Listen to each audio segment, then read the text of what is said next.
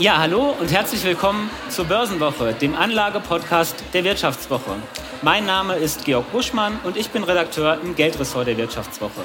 Heute nehmen wir hier eine ganz besondere Folge auf. Wir sind nämlich nicht im heimeligen Tonstudio in Düsseldorf, sondern zum ersten Mal live vor Ort hier auf der Her Career der Frauenkarrieremesse in München.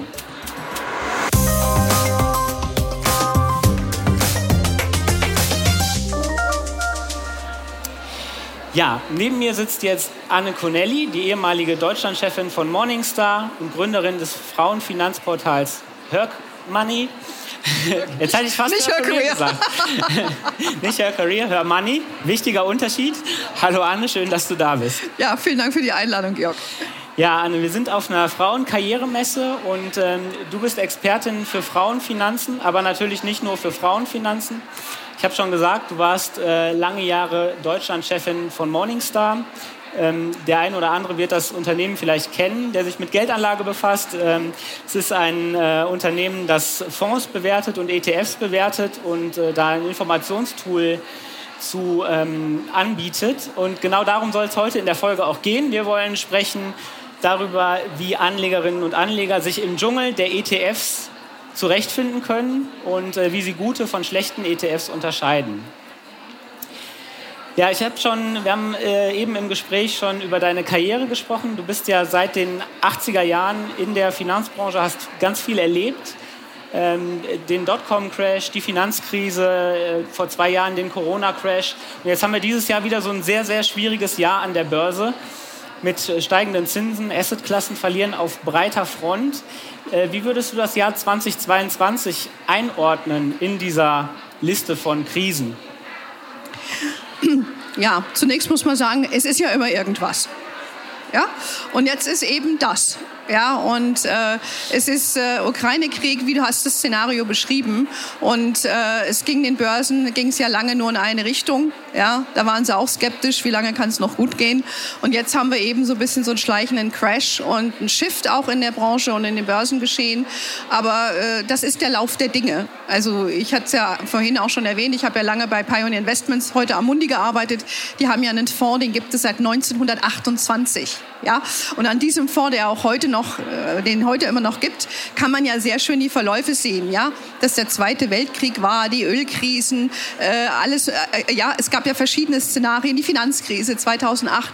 Ähm, da haben sich die Börsen immer wieder gefangen. Ja, und so wird es auch dieses Mal wieder sein. Und deshalb bin ich persönlich da recht entspannt und denke mir, hey, es ist immer irgendwas. Das wird auch vorübergehen. Jetzt habe ich gesagt, ja, die, die, das Umfeld ist sehr schwierig. Der eine oder andere wird vielleicht überlegen, das Portfolio ein bisschen umzuschichten oder äh, das soll es ja auch geben, äh, dass es neue Leute gibt, die sich an die Börse trauen. Und ein ganz beliebtes Mittel dafür sind natürlich börsennotierte Indexfonds, ETFs. Äh, die Branche hat geboomt in den letzten Jahren oder eigentlich schon seit, seit Anfang des Jahrtausends mehr oder weniger. Ähm, aber sie ist auch immer unübersichtlicher geworden. Das heißt, es gibt ein immer breiteres ähm, Produktangebot. Wenn ich jetzt einen DAX-ETF oder einen ETF für deutsche ähm, Aktien kaufen möchte, dann habe ich da eine riesige Auswahl.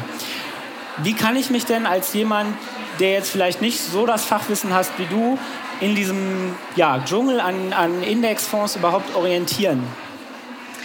Also wir haben ja sehr viel mit den Frauen zu tun, aber die These gilt auch für Männer. Ja? Ähm, bei, bei Hermanni haben wir ja hauptsächlich äh, das Klientel der, der Frauen, die ähm, meistens Anfängerinnen sind. Ja? Also genau die Personen, die du ansprichst. Und ähm, wir empfehlen dann immer, dass man einfach erstmal bevor man überhaupt investiert, muss man dazu sagen, erstmal noch ein paar Schritte zurückgeht. Ne? Und zu gucken, wie bin ich denn eigentlich aufgestellt? Habe ich meine notwendigen Versicherungen? Habe ich einen Notgroschen aufgebaut? Ähm, bevor, und gucke ich mir die Altersvorsorge, betriebliche Altersvorsorge an, bevor ich dann überhaupt eine Strategie konzipiere. Das muss man nämlich dazu sagen, weil man sollte sich schon einen Plan machen. Ja? Und äh, wir Frauen, wir lieben ja Listen. So, und das ist jetzt mal die erste Liste, diese fünf Schritte, bevor du zum Investieren kommst. Ähm, dann ist es, glaube ich, wichtig zu sagen, was möchte ich damit erreichen? Möchte ich jetzt, nehmen wir mal das Beispiel für die Altersvorsorge, ich habe 20 Jahre Zeit und möchte vielleicht eine kleinere Einmalzahlung machen, immer 5.000, 10.000 Euro und dann möchte ich einfach monatlich sparen, weil ich ja schon so schlau war und mir vielleicht meine Rentenlücke ermittelt habe. Ja, die, wie wir wissen, bei Frauen äh, deutlich höher ist äh, als bei Männern, weil Männer ja immer noch 40 Prozent mehr Rente bekommen als Frauen. So, wenn ich das jetzt gemacht habe, dann ist es, denke ich, eine ganz gute Idee zu sagen, ich fange einfach mit einem breit gestreuten Produkt an. Bei streit gestreut meine ich eher ähm, breit gestreuten ETF weltweit anlegen. Das ist immer so eine bevorzugte Variante für Einsteiger, dass man sagt, damit fange ich einfach mal an, mache mir mal die Füße nass und dann schaue ich einfach mal weiter. Das, das klassische Beispiel ist ja der MSCI World ja. Aktien-ETF. Äh, Glaube ich, 23 Industrieländer, äh, ungefähr 1600 Aktien drin. Genau. Aber MSCI World ETF ist ja nicht gleich MSCI World ETF. Es gibt verschiedene Varianten. Wie kann ich mich orientieren? Und es gibt vor allem ganz viele Anbieter. Ähm, das ist korrekt. Also wichtig wäre ist, man macht sich natürlich ein Depot aus, vorausgesetzt, ja. Und dann kann man das recherchieren. Äh, wer ähm, selber schauen möchte, kann das bei Brokern machen, logisch, bei Morningstar äh, oder bei Hermann sichten wir das Feld regelmäßig, wie ihr das ja wahrscheinlich bei der Vivo auch macht. Und da ist erstmal zu sagen, wenn man sich sagt, der MSCI World ist der Index, der mich interessiert, dann kann ich das filtern. Ich sage jetzt mal, wenn ich bei einem Online-Broker bin, wie keine Ahnung, Consors, ING, Scalable, Trade Republic. Und dann kommt eine ganze Liste, wie du gesagt hast, mit verschiedenen Anbietern. Und dann ist aus meiner Sicht wichtig zu gucken, was sind die Kosten? Weil das fällt mir dann schon auf, wenn du dann diese Listen anschaust, wo eigentlich ein Produkt dasselbe macht, ja, dann doch nochmal unterschiedliche Kosten erhoben wird. Und die kann man in der Spalte, die nennt sich TER, Total Expense Ratio, recht schön ablesen, was so die Kostenbelastungen sind. Und das wäre für mich ein ausschlaggebender Faktor in einem so austauschbaren vergleichbaren Produkt äh, wie ein MSCI World äh, Index Produkt. Da würde ich mich an den Kosten orientieren. Ähm, ich würde auch noch mal nach Volumen schauen. Ja, diese sind eh meist hochvolumige Produkte. Ja, warum, aber, warum ist das Volumen wichtig? Naja, wenn ich ein, wenn ich ein ETF habe, das, ähm, sage ich mal, unter 50 Millionen Dollar oder äh, ist an, an, an Fondsvolumen, dann hat, du hast natürlich Kosten, die mit dem Trading verbunden sind. Und dann ist aber auch die Gefahr, dass diese Produkte, wenn sie nicht laufen, wieder eingestellt werden. Ja, und dann musst du äh, wieder wechseln. Das ist dann ein steuerliches Ereignis. Und deshalb ist es ganz gut zu sagen, schau bitte, dass es ein hochvolumiges Produkt ist. Findet man auch immer auf jeden, auf den Standardangaben. Das ist etwas, wonach ich mich auch orientieren würde. Mhm. Vielleicht an dieser Stelle einmal unser Hinweis, den machen wir immer im Studio und natürlich auch live vor Ort. Also das, was wir hier machen, ist äh, Information und Unterhaltung, aber keine Anlageberatung. Insofern, wenn Sie oder die Hörerinnen und Hörer des Podcasts ähm, Entscheidungen am Kapitalmarkt treffen, macht da bitte euer eigenes, ähm, macht euch euer eigenes Bild und ihr äh, entscheidet dann natürlich auf eigene Verantwortung. Dass das Unterhaltung ist, Georg, würden manche abstreiten. ja, ich hoffe, das kriegen wir, das kriegen wir trotzdem hin. Ähm, du hast schon angesprochen den Faktor Kosten. Äh, bei aktiven Fonds ist es ja oft so, dass man, äh, dass man guckt, okay, wie hat der Fonds zum Beispiel in den letzten fünf oder zehn Jahren abgeschnitten und man guckt auch auf die Wertentwicklung. Ist das bei passiven Fonds auch sinnvoll oder sagst du, das ist Quatsch? Auf die Wertentwicklung zu gucken oder auf die Kosten? Auf die Wertentwicklung. Nein, ich würde schon auf die Wertentwicklung gucken, weil du willst ja auch wissen, ob diese Asset-Klasse per se performt. Ne? Also das wäre jetzt ein Faktor. Und die Wertentwicklung ist ja dann auch etwas besser bei vergleichbaren Produkten, wenn die Kosten niedriger sind. Also da gibt es ja dann äh, einen, einen, kausalen Zusammenhang. Ähm, aber ich würde mal sagen, bei einem weltweit anlegenden Produkt ist halt ich für so eine Basisgeschichte, äh, die sollte man einfach im Depot haben. Wenn ich aber hergehe und sage, jetzt bin ich ein bisschen geübter, ja, und ich, äh, das ist langweilt mich jetzt mit diesem MSCI World, hat ja gefühlt jeder. Ja? Und dann sage ich, ich interessiere mich zum Beispiel ähm, für ein gewisses Investmentthema. Da gibt es ja auch inzwischen eine Fülle von ETFs. Cannabis. Ähm, Cannabis, wer das braucht, genau, ähm, Energie zum Beispiel, Clean Energy, äh, Clean Mobility, you name it. Also die Branche ist ja sehr innovativ. Und äh, da muss ich schon genauer mir Gedanken machen über die Perspektiven dieser Werte und dieser Branche. Und dann gibt es dann schon zu gucken, auch welche Indexkreationen haben die dahinter liegt. Oder bin ich da nicht lieber besser aufgehoben mit einem offenen äh, Investmentfonds? Wir haben ja ganz am Anfang darüber gesprochen, dass das Jahr 2022 an der Börse sehr schwierig ist und in schwierigen Zeiten ist ja die ist ja auch entscheidend, wie liquide ist mein Asset, das ich habe. Und es gibt ja ETFs zum Beispiel auf, auf äh, Anleihemärkte, wo sozusagen das dahinterliegende Asset nicht besonders liquide ist. Ist das auch ein Thema, das man bei der ähm, dass man bei der Auswahl von Indexfonds berücksichtigen muss, gerade jetzt, wo es so ein bisschen haarig ist? Die Liquidität von zugrunde liegenden Assets wird, glaube ich, ein bisschen heruntergespielt in der Branche, gerade bei den Anleihen. Und ich glaube, für eine Privatanlegerin ist das ein sekundärer Faktor, weil die haben in der Regel doch eine langfristige Ausrichtung und kaufen sich doch eher aktienorientierte Fonds. Da halte ich das für ein nachrangiges Problem. Ähm, bei den Anleihen, ähm, wie gesagt, ist das, glaube ich, für einen institutionellen Anleger der Milliarden und mehrere Millionen investiert in so ein Produkt, da würde ich schon sehr genau den Mechanismus hinterfragen, äh, den man im Retail-Bereich natürlich nicht so erklären kann. Äh, das wird ja ein bisschen zu kompliziert. Also Mechanismus, was meinst du damit genau? Naja gut, ich meine, man kann natürlich einfach sagen, äh, so ein ETF ist ganz simpel. Ja? Man nehme einen Index äh, wie den MSCI World und den kaufe ich nach. So, aber der, wir wissen ja alle, dass das in der Regel nicht exakt so passiert. Ja, weil, wie du schon eben sagtest, der MSCI World hat, ist in 23 Ländern mit 1600 Werten. Keiner kauft 1600 Einzeltitel ja, sondern da gibt es ein sogenanntes Sampling-Verfahren und da gibt es verschiedene Möglichkeiten, wie man diese Performance abbildet. Ähm, wie gesagt, das ist ein bisschen kompliziert. Ich bin auch kein ETF-Manager, ja, aber das muss man eben wissen, dass da eben unterschiedliche Sachen ablaufen. Das ist bei den Anleihen nicht anders. Und deshalb, wenn ich ein institutioneller Investor will, will ich verstehen, wie diese Abläufe im Backend funktionieren, die mich jetzt als Retail-Anleger nicht so sehr interessieren müssen und ich mit, dem, mit, wie gesagt, mit so einem MSCI World mit meinem Privatgeld würde ich mir da eh keine Gedanken machen. Du hast eben äh, Sampling gesagt. Sampling ist, äh, man kauft sozusagen nicht exakt die Wertpapiere, die im Index sind, sondern so ein bisschen was davon und den Rest der äh, Wertentwicklung lässt man sich dann über Derivate-Geschäfte das, das, kann so sein, aber ähm, es ist ja auch so, dass immer nur gewisse Werte äh, die Performance ausmachen, die größten. Ne? Wenn wir jetzt in den USA gucken, die größten Werte waren in den letzten Jahren Amazon und Facebook. Also ich habe jetzt die Abkürzung vergessen, die es diese Aktien gibt. Die Fachaktien. Die Fakt, genau. Und wenn man die nicht hatte, dann hattest du auch keine Performance. Ja? Und, äh, und das ist eben, was ich eben auch meine, dieses Sampling-Verfahren. Da guckt man genau hin, wo kommt die Performance-Treiber her und kauft die eben. Ja. Vielleicht noch mal einen Schritt zurück.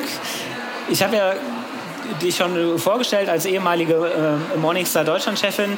Morningstar bewertet ja auch ETFs. Ist das, äh, also was hat es mit dem Rating von Morningstar auf sich und äh, bietet mir das auch als Anleger eine Orientierung? Naja, äh, als ich damals auch nach Deutschland gekommen bin mit Morningstar, haben ja alle mir die Türen geöffnet und haben gesagt, hey, das mit den Rating, geil, kriegen wir schöne Sternchen, können wir was vermarkten. Bis sie dann verstanden haben, wie wir das wirklich machen, damals bei Morningstar. Und äh, Morningstar hat es auch hier in den Markt getragen, dass wir die Wertentwicklung, äh, die ja einfließt in die Bewertungen oder in die Ratings, Ratings sind ja eine Rückwärtsbetrachtung über drei, fünf oder zehn Jahre gewesen, die quantitativen Sterne. Und da wurden auch alle Kosten, damals auch noch die Ankaufskosten mit einbezogen. Ja? Und äh, das fanden die natürlich nicht so lustig, wenn du noch fünf Prozent äh, Ankaufsgebühr draufgeschlagen hast. Aber Morningstar hat schon immer auf die Kostenkomponente Wert gelegt und deshalb hat man auch gesagt, man vergleicht die Fonds, die passiven, also die ETFs, mit den aktiven, weil die müssen sich mit diesem Wettbewerb messen. Und das war der Hintergrund, warum die beides miteinander vergleichen kann man sich darüber streiten, ob es fair ist oder nicht, aber aus Anlegersicht, hallo Mirjam, aus Anlegersicht ähm, ist, das, ist das eigentlich die bessere Variante. Vielleicht kannst du einmal erklären, wenn ich jetzt als Anleger sehe, okay, der ETF auf den MSCI World von Anbieter XYZ hat ein Morningstar-Rating von vier Sternen. Wie kommt das überhaupt zustande? Also was sagt es aus? Genau, also es gibt die Bewertung von 1 bis 5 Sterne, 1 schlecht, 5 gut. Und es äh, äh, guckt sich die Wertentwicklung und die Kostenentwicklung äh, zusammen mit einem Risikoparameter, also die Schwankungsintensität, über die letzten 3, 5 und 10 Jahre an. Und daraus wird diese ein Schnitt gebildet und daraus gibt es dann entweder zwischen 1 und 5 Sterne. 5 Sterne bedeutet top in seiner Kategorie. Sprich, man vergleicht ja auch äh, gerne Gleiches mit Gleichem. Wenn ich äh, ein MSCI World Produkt habe, das heißt, ich bin in der Kategorie weltweit anlegende Aktienfonds, dann vergleiche ich mich mit allen anderen Kategorien, äh, mit anderen Fonds, die in diese Kategorie fallen. Und wenn dann einer fünf hat, ist er besser als diejenigen, die eins haben. Das ist die simple Aussage. Man muss natürlich wissen, der Blick ist immer nach hinten gerichtet. Das heißt, es ist immer nur eine Vergangenheit der Betrachtung der Vergangenheit. Ähm, das ist wie im echten Leben. Wir wissen auch nicht, wo es hingeht. Aber es ist ein Indikator, dass wenn ein Fonds in den letzten Jahren äh, eine gute Performance hat, dass die Wahrscheinlichkeit, dass er auch weiterhin gut performt, höher ist als irgend so ein Dog, wie die Amerikaner sagen, das nur ein, zwei Sterne hat. Jetzt vielleicht zum Schluss nochmal äh, zusammengefasst, wenn ich mich jetzt zum Beispiel ähm, dafür entscheide, okay, ich brauche in meinem Portfolio meinetwegen chinesische Aktien und möchte gerne in den Markt investieren. Ob das nun sinnvoll ist oder nicht, einmal dahingestellt. Wie sollte ich vorgehen bei der Suche nach einem passenden Indexfonds? Für dieses Segment? Mein, mein ganz persönlicher Tipp ist natürlich erstmal bei Hermanni zu gucken und zu schauen, was wir dazu sagen oder vielleicht auch bei euch dazu. Äh, wenn man da die Vorauswahl gefällt, die übrigens auf der Morningstar-Datenbank basiert, wir nehmen immer Morningstar-Daten dazu, wenn man das äh, selber machen möchte, bei den gängigen Brokern hingehen und da mal China eingeben, ja, dann kommt schon ganz viel raus und dann muss man erstmal sortieren, die ganzen Kürzel verstehen, was ist das eigentlich und dann schauen, möchte ich jetzt nur mal ganz China abdecken und dann rausfinden, welches sind die besseren, schlechteren Performance. Das geht natürlich einmal mit dem Rating. Dann sind wir wieder beim Thema Volumen. Wie groß ist das Produkt? Ja, äh, hat das also Überlebensfähigkeit? Äh, und wie sieht es mit den Kosten aus? Und äh, also dann loslegen. Volumen, Kosten. Jawohl. Dann Was sind die drei Kriterien? Die drei Parameter. Anhand derer ja. ich mich da. Wenn du eine positive Meinung hast zu China, und aber China ist ein, äh, relativ komplex, weil wenn man da was kaufen möchte, äh, du kriegst ja viele äh, chinesische Aktien, sind ja gar nicht für Ausländer zugänglich. Also da könnten wir jetzt noch eine ganze Episode über China-Aktien machen. Das lassen wir jetzt auch. Wir haben, wir haben in dem Podcast tatsächlich auch schon eine Folge gemacht. Äh, da muss ich mir die anhören. Zu, zu China Investments, da äh, verweise ich an dieser Stelle gerne nochmal drauf. Genau, also mit China ist es in der Tat ein bisschen kompliziert. Auch ähm, grundsätzlich, ähm, ja, glaube ich, im Moment politisch eher ein schwieriger Markt und nicht so ganz ähm, ohne Risiko. Das am Ende der Folge. Der ist nie ohne Risiko, wäre auch nicht meine erste Wahl. Also ich würde eher sagen, wenn ich Privatanlegerin oder Anleger bin, möchte in dem Markt aktiv sein, würde ich mich eher um eine Produkte im Emerging Market Segment, also Schwellenländer, bemühen, wo China natürlich eine Rolle spielt, auch wenn die, wie wir wissen, schon lange kein Schwellenland mehr sind. Ähm, aber sie sind da immer noch vertreten. Und dann hat das Risiko ein bisschen minimiert und du hast Exposure in diesen Markt, wenn du das möchtest. Okay. Ja, Anne, dann erstmal herzlichen Dank, dass du hier mit uns die Live-Premiere gefeiert hast in ah, München. Okay, ja. Ja, ja, es war die erste Toll. Folge, die wir live aufnehmen. Ja. Und ähm, ja, hat mich gefreut, dass du da warst. Vielen Dank. Ja, vielen Dank für die Einladung. Hat Spaß gemacht. Danke. Ja, und äh, wenn Sie, liebe Hörerinnen und Hörer, uns eine Bewertung auf Spotify dalassen, wenn euch die äh, Folge gefallen hat, ähm, dann äh, lasst uns das gerne wissen. Wenn ihr Kritik habt, Anregungen, dann schreibt mir. Meine Kontaktdaten findet ihr in den Show Notes. Und damit verabschiede ich mich hier aus München von der Hörcareer Messe und sage bis zur nächsten Woche. Ciao. Tschüss.